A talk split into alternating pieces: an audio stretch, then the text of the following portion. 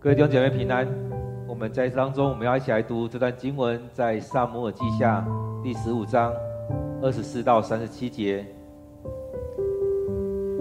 撒母耳记下第十五章二十四到三十七节。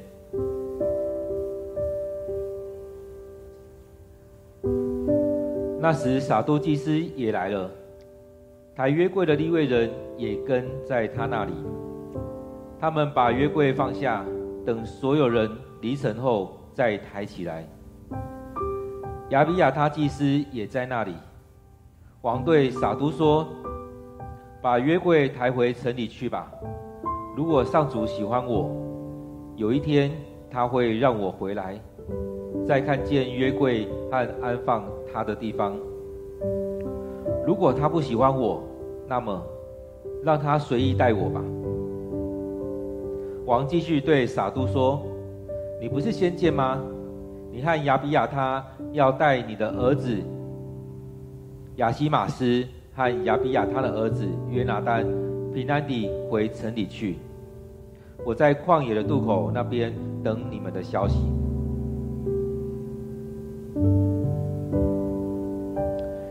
于是撒都和亚比亚他把约柜抬回耶路撒冷，并且留在那里。大卫哭着上橄榄山，他光着脚，悲伤地蒙着头。所有跟随他的人也都蒙着头，边走边哭。有人报告大卫说，亚希多弗参加了押沙龙的叛变。大卫就祷告说：“上主啊，求你使亚希多弗的计谋都落空。”大卫到山顶那敬拜上帝的地方，他忠实的朋友亚基人户筛撕裂的衣服，同盟灰尘出来迎接他。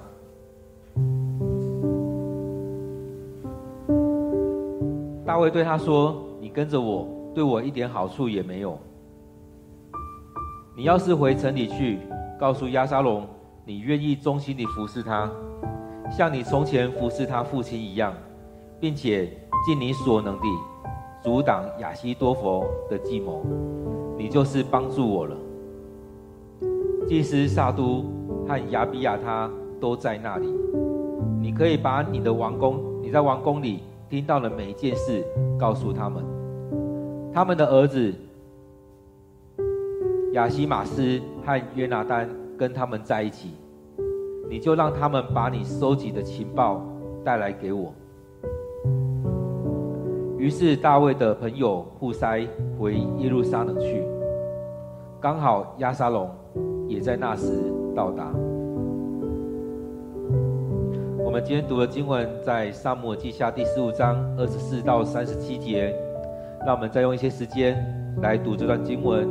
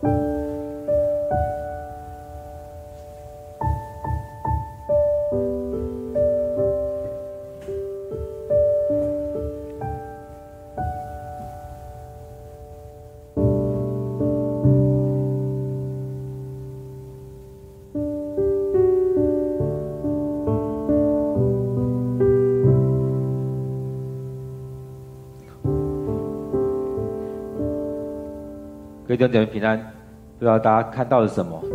在这几天的经文看到了一个家庭的一个状况。其实在这几个礼拜当中，大卫的家庭有很多的问题在当中发生，所以让我们在想我们的生命、我们的家庭该怎么样。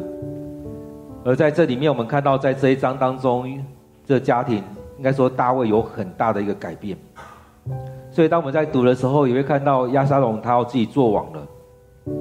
而接着也看到大卫，他不想要这样的问题停留在耶路撒冷，所以他离开耶路撒冷。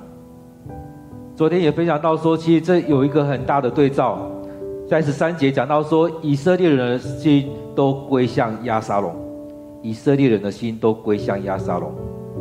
所以在我们生命里面，我们常看到，在用很多情势来看，这整个情势是怎么样？会觉得，哎，好像这整个情势都倒向压沙龙了。但是圣经要让我们看到有一个更重要的点，是上帝站在哪一边？是上帝站在哪一边，或者是我们有没有站在上帝那一边？所以在昨天讲到说，以色列人的心都归归向押沙龙。然而很重要的一个是，上帝拣选大卫。所以，上帝并不是要让亚沙龙来做王，来取代大卫，而是上帝拣选了大卫。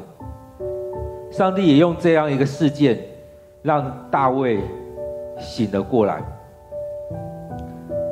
所以，当他离开的时候，他很快的决定了，我们该离开，我们不要在耶路撒冷这这边有这样的战争出现，我不要让这些事情发生在耶路撒冷。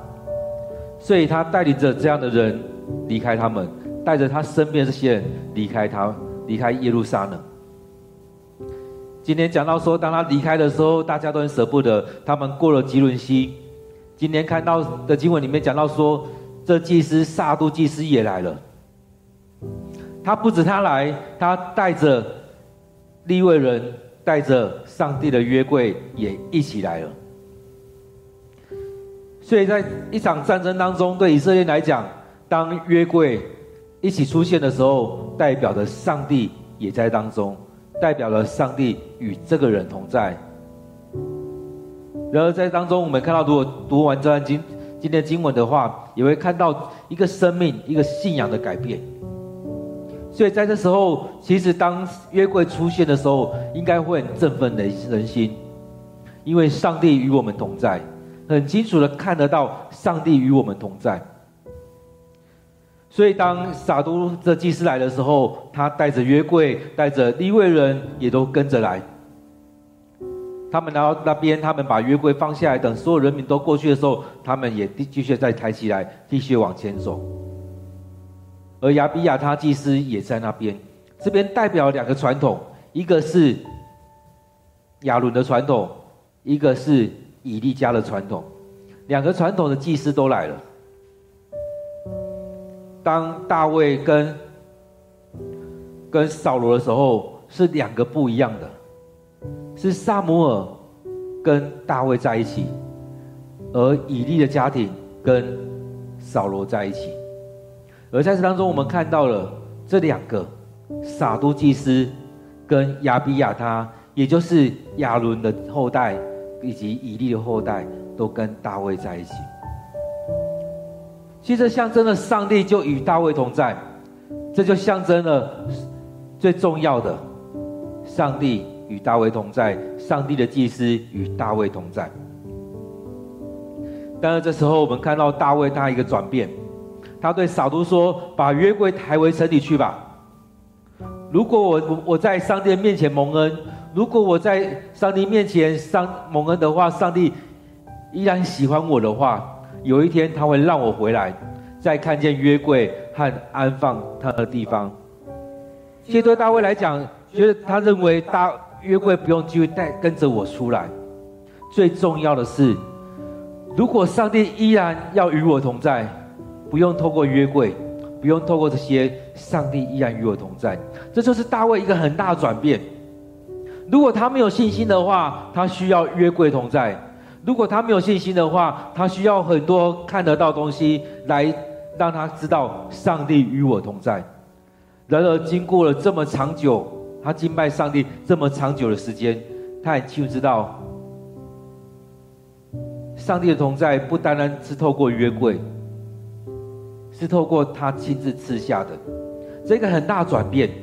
当我们看到以色列他们出埃及的时候，以色列人透过眼见，他们觉得摩西离开我们这么久了，他是生是死我们都不知道。那亚伦，你是不是能够造一个？东西让我们看得到，让我们敬拜他。所以，上帝拣选了以色列人的时候，以色列他们依然在那样信仰当中，他们需要看得到，在看得到才是相信上帝与我们同在。所以后来亚伦为他们造了那是个金牛，而在当中我们看到大卫往下一个阶段走了。他认为我不需要约柜同在，我就知道上帝与我同在。如果上帝要与我同在，也不需要透过约柜而已。所以在扫罗的时候，他需要很清楚的确据，所以他那时候再次的讲出来说：“扫罗讲出来说，上帝已经不透过做梦，不透过巫灵，不透过先知对我讲话。他要很清楚的确据在他当中。而大卫，他很清楚知道，不需要透过约柜而已。”还有很多其他方式，上帝会对我说话，上帝会让我知道他与我同在。如果他蒙恩，他喜欢我，如果我在他面前蒙恩的话，他会让我再回来，再次看到约柜和安放他的地方。当然，用人的方面来看，过去跟着大卫这些人也渐渐老迈了，所以让他也期待说：你们不用让扛扛着约柜。跟着我到处走，你们把约柜抬回城里去吧，回到他该去的地方。当然，他让他回去的时候，也可以帮助他。另外一个层面是，当撒撒都跟利未人他们把约柜抬回去，他们依然在耶路撒冷那边来侍奉上帝，他们也能够在那边去了解到亚沙龙他们回到那边的时候一些事情。发生什么事也可以让我知道，所以他是有两两边两个层面，一个是这是他跟随他那么久的人，他可以信任这些跟随他的人，即使他们要离开了，要离开耶路撒冷，这些人依然很忠心的要跟着他，所以他对下他可以信任这些人，当他们回到耶路撒冷城的时候，他们依然可以服侍上帝。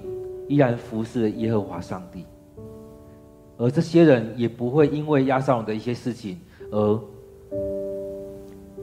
背叛我。当然，他回去也可以让他们在那边收集情报给他。对上，对上帝，对大卫来讲，他很清楚知道，上帝如果喜欢我，如果我在上帝面前蒙恩。我如果在上帝面前得着上帝的喜悦，不会因着约柜有没有与我同在，来象征上帝有没有与我同在，而是实质的上帝有与我同在。所以就像我们现在生命一样，当我们不论去到哪边，我们都可以在那边敬拜上帝。如果我们有敬拜上帝的心，我们不需要带着圣经，不需要带着很多的象征物来代表上帝与我们同在。而是上帝真实与我们同在，而是我们要经历那圣灵来来证明我们与上帝同在，我们领受这一些，所以大卫才会讲出来这句话。因着这个事件的时候，也唤起了他的生命，他的生命真的醒悟过来了。当我们在前面几章的时候，会看到当他犯罪之后。在那个拔示巴的事件之后，一直到十四章，会发现大卫的心是被蒙蔽的，因为他得罪了上帝，他犯罪了。因着押沙押沙龙的这事件，他又再次的醒悟了过来。然后醒悟过来，不单只是生命一个身体的醒醒过来，不只是心的醒过来，而是灵醒了过来。所以他很清楚知道。上帝若喜欢我，他会让我回来，会让我再次回到约柜的面前来敬拜，回到约柜的面前来到，也就是来到上帝的面前。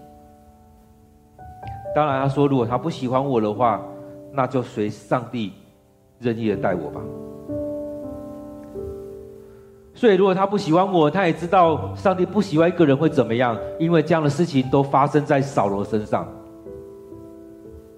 所以他说，这个主权在于上帝，不在于我们把约柜带出来，在于上帝。主权在于上帝，他喜欢我，他会让我再回来；他如果喜欢我，他会让我再回来，回到他的面前。如果他不喜欢我，那我也没办法，那就随上帝他的意思来带我吧。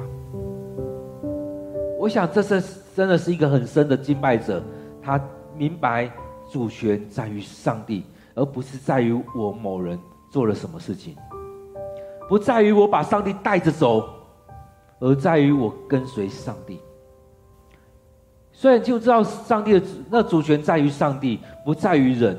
很多时候我们都要拖着上帝跟我走，但大卫这边所呈现出来是，我要跟着上帝走，主权在于上帝。不是我把约柜带到哪里，上帝就招到哪里，而是上帝要我去到哪里，我就跟随他来走。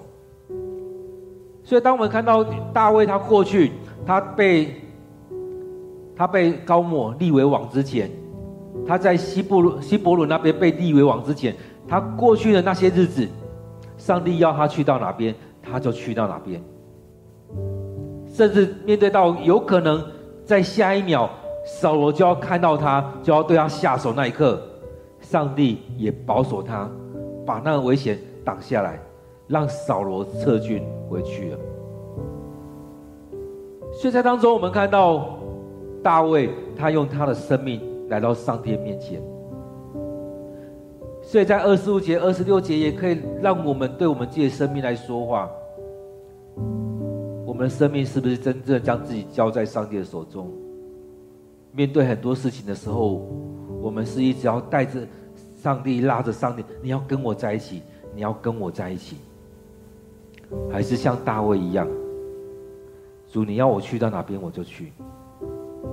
如果得罪你，求你赦免我；如果你喜欢我，你会让我来到你面前；如果我在你面前蒙恩的话，你会让我回到你面前。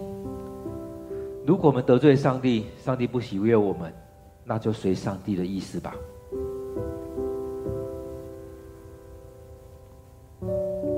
大卫也继续的对着撒督说：“你不是先知吗？你不是先见吗？你不是上帝所拣选的吗？你应该清楚知道你的职分是什么。你应该可以看清楚这这事情怎么演变。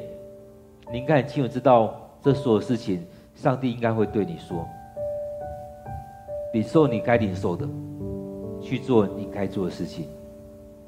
当我们被上帝拣选，我们都有自己的使命，我们让上帝来带领我们。所以他说：“你不是先见吗？你不是先知吗？你不是领受上帝话语的人吗？你不是服侍上帝的人吗？你回到你该去的地方吧。你和亚比亚他要带着你的儿子以及他的儿子，带着你的儿子亚希玛斯，带着他的儿子约拿单。”回到城里去，所以在这里面，我们看到大卫也很爱他身边这些人。他让撒都跟亚比亚他这两个传统的、这两个祭司传统的回到耶路撒冷城去。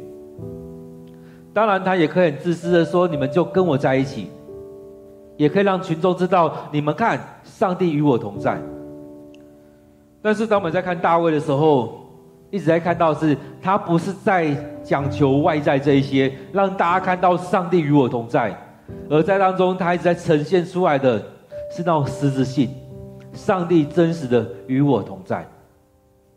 所以他一直在呈现是那样实质性的东西。所以他说：若我在上帝的面前蒙恩，愿上帝恩待我；若不是的话，随上帝的心意。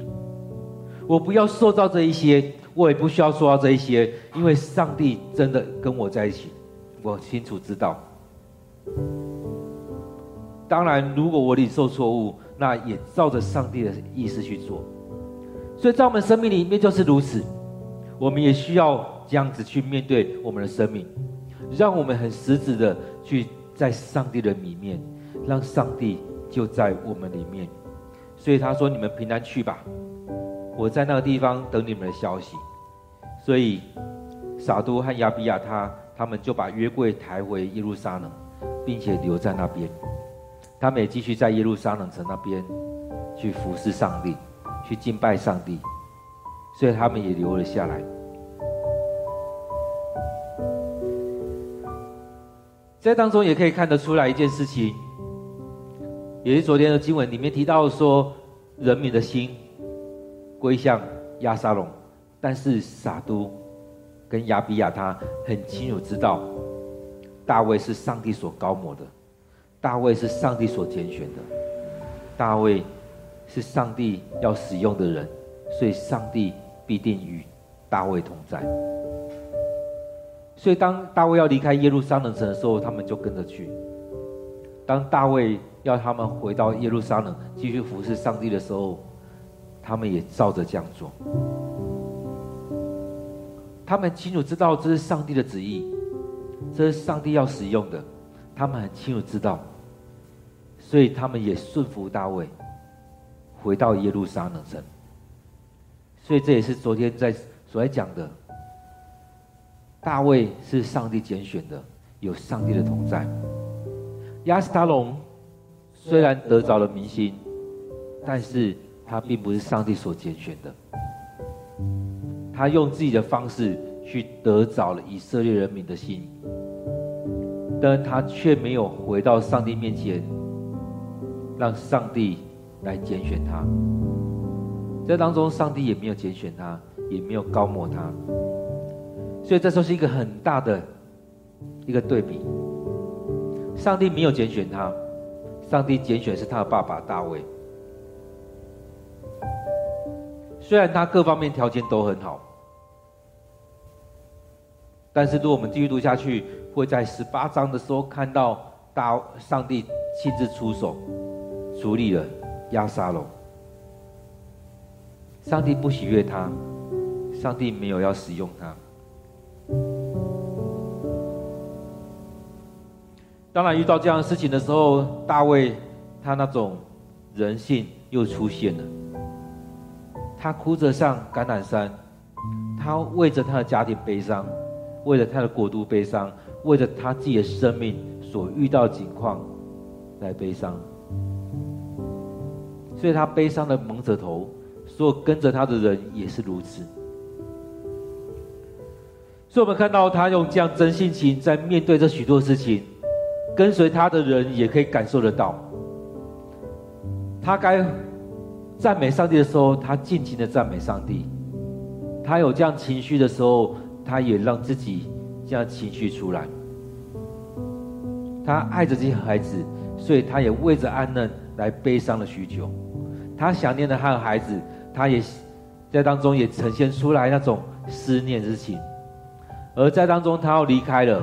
他也在当中离开了上帝的国度，对他来讲，就像是离开了上帝的国度，要再次的进到旷野去。当以色列人他们出埃及，进到旷野，过了汲沦溪，过了这些许多地方，进到耶路撒冷城。大卫这次离开耶路撒冷城，好像又反反过来离开了。对他来讲，离开了上帝，离开上帝的应许，离开上帝所赐福给他的地方，他又要进到他再一次的旷野。他为着他自己的生命，为着他的孩子，为着他的家庭，为了他的国家，为了上帝所赐福的，来悲伤。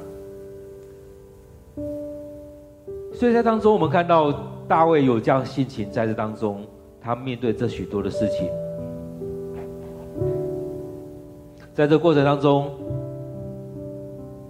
他也发生了，在他身边的人背叛了他。亚西多弗参加了亚沙龙的叛变，在当中，大卫很自然的就在当中求上帝怜悯，求上帝使亚西多弗的计谋都落空。其实，在这许多事件当中，其实上帝也在当中亲自的参与在这里面，为他们出手。所以大卫也知道，所以他求上帝使亚西多佛的计谋都落空。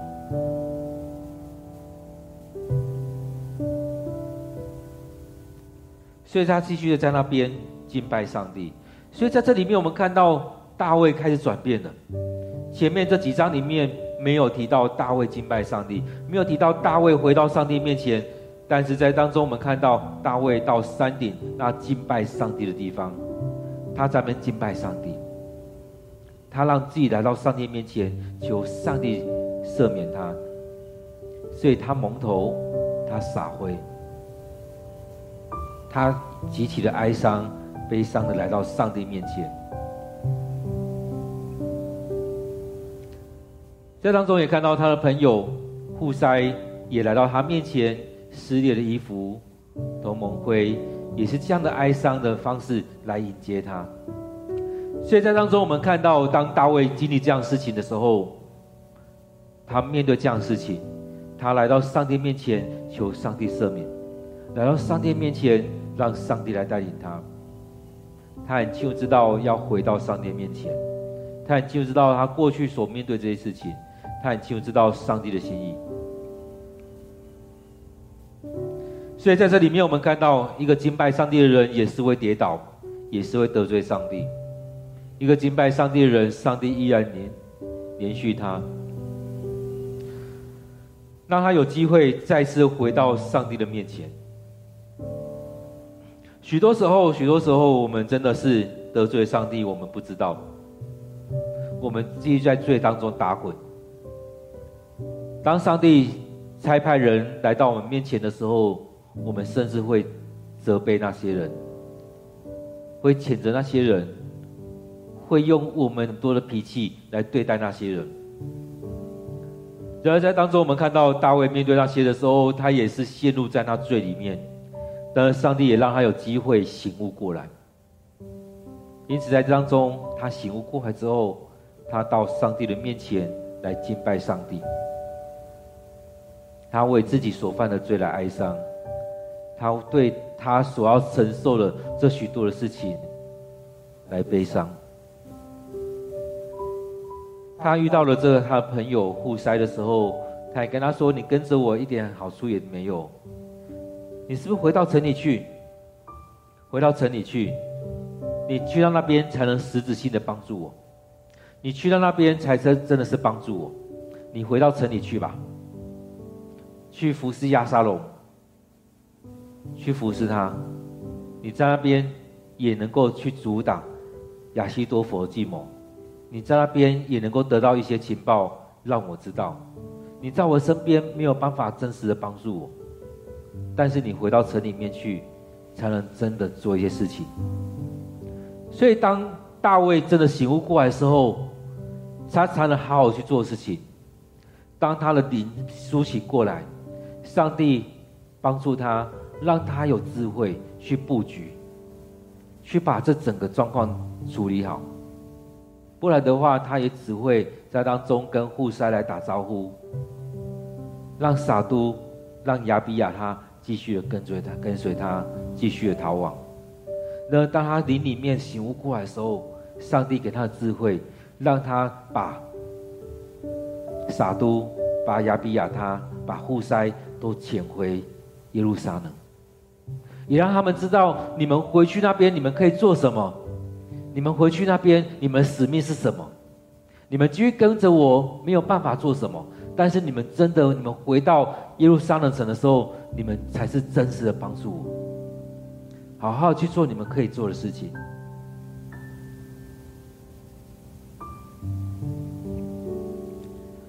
虽然，也让户塞知道，你们回去那边不是只有你回去而已，撒都也回去了，亚比亚他也回去了。你在那边，你帮忙，他会信任你。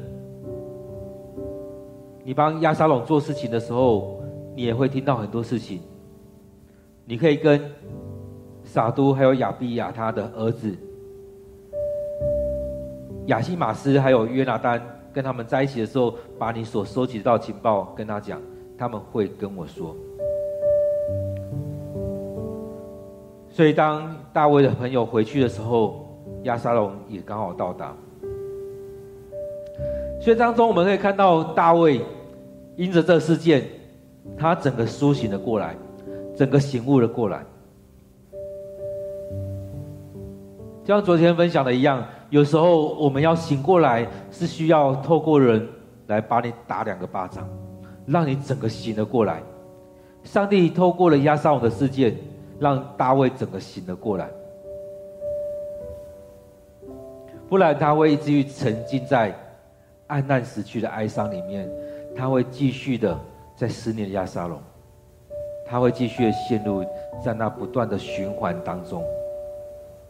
但是因着这个事件，他回到上帝面前，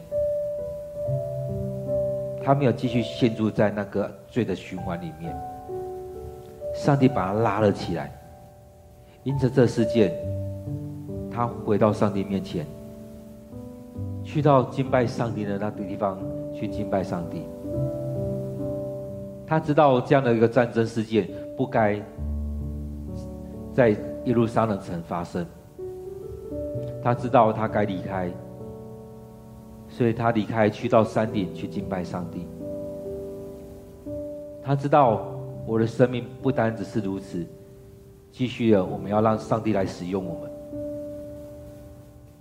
所以，当我们在读这样经文的时候，也让我们看到大卫的生命已经跟传统的生命已经不一样了。过去的这样的耶以色列人，他们生命很在于那种感觉，那种感觉是我看得到，我摸得到，我吃得到。大卫已经不在那边了，所以我们看到一个敬拜的人，上帝会持续跟他说话，让他持续持续的去经历这一些。所以，这样的生命已经不一样了。过去传统的生命就是要献祭，就是要烧献，就是要有约柜的同在。在大卫的生命，他已经很清楚知道，我不需要约柜的同在了，而是实质性的上帝的同在。所以在我们的生命里面，我们也常会说，上帝看不到。然而，因着耶稣为我们钉在十字架上之后。不再需要透过那种献祭，不再需要透过那种很多的那些东西，让我们看得到，才认为上帝有同在，而是真实知道上帝与我们同在是更重要的。透过各种的方式，在我们生命的转变，在圣灵的同在，在别人对我们的说的见证，别人在上帝面前为我们做见证。在这许多事情当中，也透过上帝的话，也透过我们每天的经验。因为我们每天读经，每天祷告，知道上帝就在我们当中。所以很多时候我们都在说，我们要经历神，我们要经历上帝的同在，经历上帝的真实的带领我们。如果我们不愿将上帝的话放在我们生命里面，若我们不愿每天来到上帝面前敬拜，我们怎么样进到大卫这样的生命？大卫的生命不再是看到约柜的同在，看到约柜与我们同在。我们才经历到上帝的同在，而是连上帝没有让约柜回到耶路撒冷，他进入到旷野，他也知道上帝就在当中。若我们愿意将真实的将自己的生命交在上帝的面前，当我们愿意悔改，回到上帝的面前，我们会真实的经历上帝就与我们同在。所以在这当中，我们要去真实的去经历这一刻，上帝真实的与我们同在。所以大卫才会说：“把约柜抬回城里去，你们在那边服侍上帝。把约柜抬回城里去。如果上帝喜欢我，他会让我回来，看见约柜和安放他的地方。”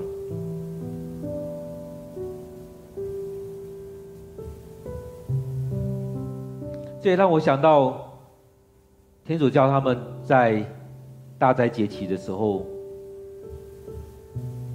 他们会到教会向神父告解，告解完他们会离开教会，有可能这四十天都没有回到教会来。在这过程当中，他们要去面对他们的罪，他们要悔改，他们要去面对许多事情。他们要真实去面对他们的问题，就像大卫这段时间一样，他们离开了耶路撒冷城，去到旷野的地方，在这段时间，他真实面对他生命的问题，而在这过程当中，也真实去面对这这句话：如果上帝喜欢我，有一天他会让我回来。如果我们真实的面对我们的罪，来到上帝面前认罪，求上帝赦免。当上帝赦免我们的时候，我们会再回到上帝面前，回到教会。领受上帝的赦免。当我们真实的悔改，我们知道上帝与我们同在。当我们再次的回到耶路撒冷城，让我们再次的回到上帝的面前，去领受上帝的恩典。所以，当我们真实的来认罪，真实的来到上帝面前，我们会经历这一些。所以这段时间也可以看作是大卫再次的来到上帝面前悔改认罪，他离开耶路撒冷城，跨过了基伦溪，进到了旷野。在这段时间里面，去经历了上帝。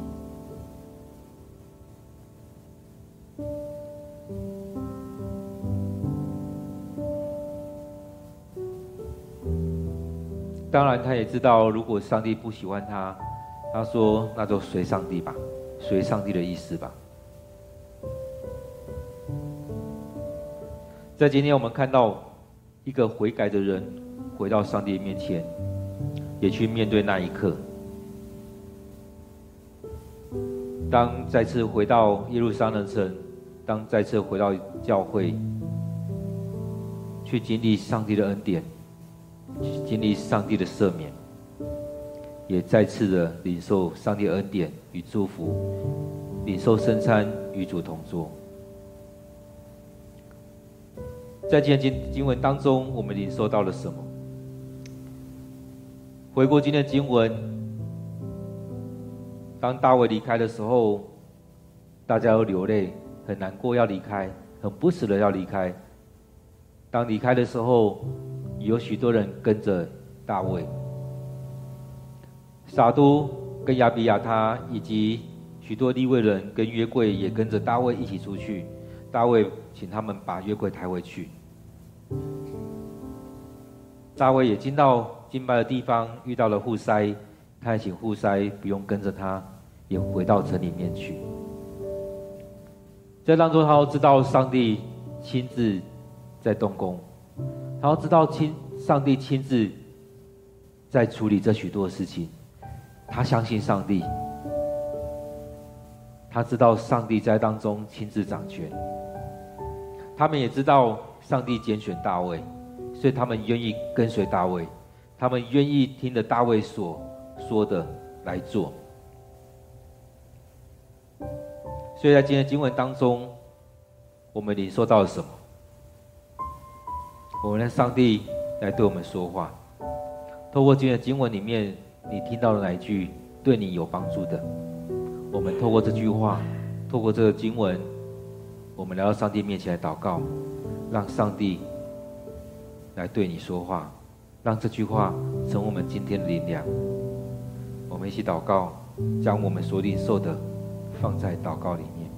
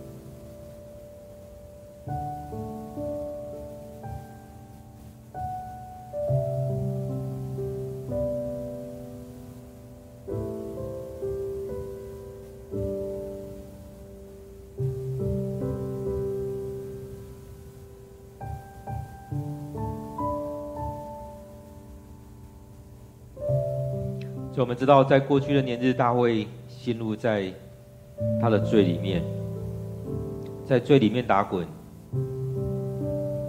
陷入在那许多的哀伤，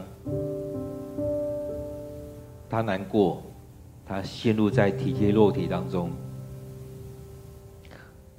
当他很清楚知道你的旨意的时候，他持续的寻求主你的心意。恳求你的赦免。然而，在这事件之后，他陷入在那个困境里面，陷入在那罪的哀伤当中。他走不出来，他没有办法处理他自己、他家里以及国家的事情。他虽然很清楚知道这些条例该怎么处理，但在他灵里面已经被蒙蔽了。特林，他的心已经是深深的沉睡了。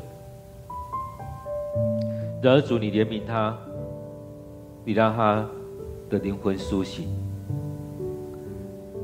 主啊，我们很多时候我们也陷入在那罪里面，我们也陷入在那当中，我们不愿意出来。我们陷入在那当中，我们没有办法靠着自己的能力出来。然而主，你也这样子。要唤醒我们，主啊，你在我们生命当中也要这样唤醒我们，让我们来到你面前来认罪，让我们来到你面前继续来敬拜你，让我们来到你面前将自己献上。主啊，帮助我们，让我们在这许多事情当中，我们愿意将自己摆上。亲爱主，当我们看到大卫的生命的时候，也愿主你，让我们学习他，不是学习他犯罪。而是学习他在犯罪之后，能够认罪，能够悔改，愿意来到你面前来面对这些事情，甚至被主你一掌打醒。主啊，或许他面对那种很深痛、很深的沉哀伤、悲伤在当中，然而主你让他苏醒过来。现在主恳求你继续的帮助我们。让我们学习大卫的时候，也学习怎样在主你面前被主你赦免。当我们一直陷入在那里面的时候，我们走不出来。然而，当主你让大卫苏醒的时候，你让他往前看，不再是往后看，你让他往前看，向着目标杆直跑。他看到主你的心意，他知道主你要怎么样来使用他。你也让他知道，他的生命不单单只是在那传统的生命里面，而是让他有一个新的生命进到他，在进到他的生命当中。因此，他过去持续不断的敬拜你，他有新的领受。因此，当你要让他差遣那些祭司们回去的时候，他就这样做，让那些亲信也回去耶路撒冷城。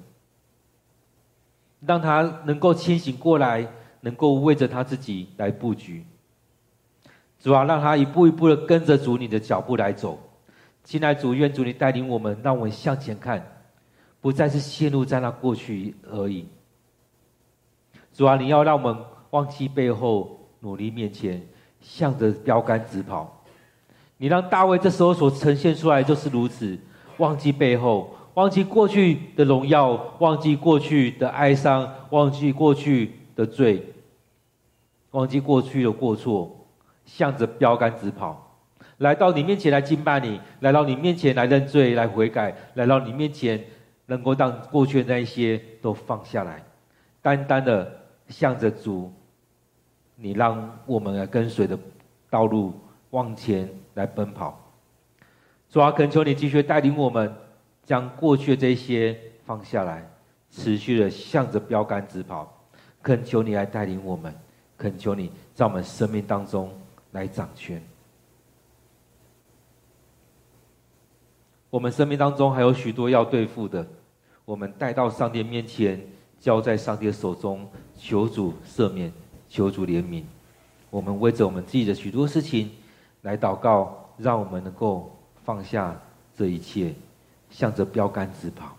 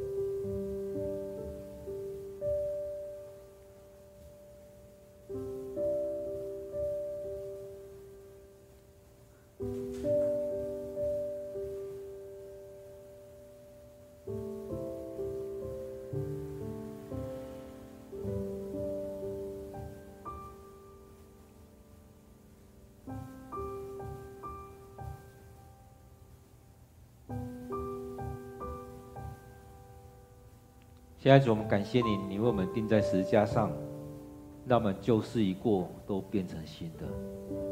让我们单单将我们过去的过错、我们所犯的罪、我们所做那不合主你的心意的，都过去了。让我们单单将这些摆在主你面前，求主你赦免。主，愿我们能够在你面前蒙恩。愿我们能够持续的领受这样恩典，期待主你能来喜悦我们，愿意让我们来到你面前来敬拜你，来领受这样恩典。愿主你将这样许多恩膏浇灌在我们生命当中，让我们愿意来到你面前敬拜，让我们还能够回到主你面前领受主你的荣光。主啊，当我们不断来到你面前，你也将持续的带领着我们。亲爱主，恳求你就赦免我们的罪。亲爱主，当我们每天来到你面前敬拜，当我们每天来到你面前领受你的话语，当我们每天都有这段时间来读你的话语，来默想，来祷告，来将自己摆上，恳求你就这样带领我们。让我们每天浸泡在当中，让我们的生命不再一样，让我们单单的仰望你。现在主，我们要将这段时间，每位弟兄姐妹仰望在主你手中，不论在教会或透过线上，我们一起聚集的，也愿主你的灵与我们同在。当我们聆听你的话语的时候，我们的心就被你敞开。将你的话语放在我们心里面，放在我们生命当中。当我们开口向你祷告的时候，我们心被你打开，用我们的心灵与诚实来敬拜你，将我们借生命摆在主你手中。感谢赞美主你的恩典，在这将今天这段时间恭敬的仰望交托，愿主你赐福，愿主你保守。我们将祷告祈求都奉靠主耶稣的名，阿门。我们有一段时间继续的在主人面前祷告，等候上帝的话语，等候上帝对我们说的话。让我们每天有一段时间来亲近主，给上帝空间，给上帝时间，让上帝将我们分别为圣，祝福在我们当中。愿上帝祝福你。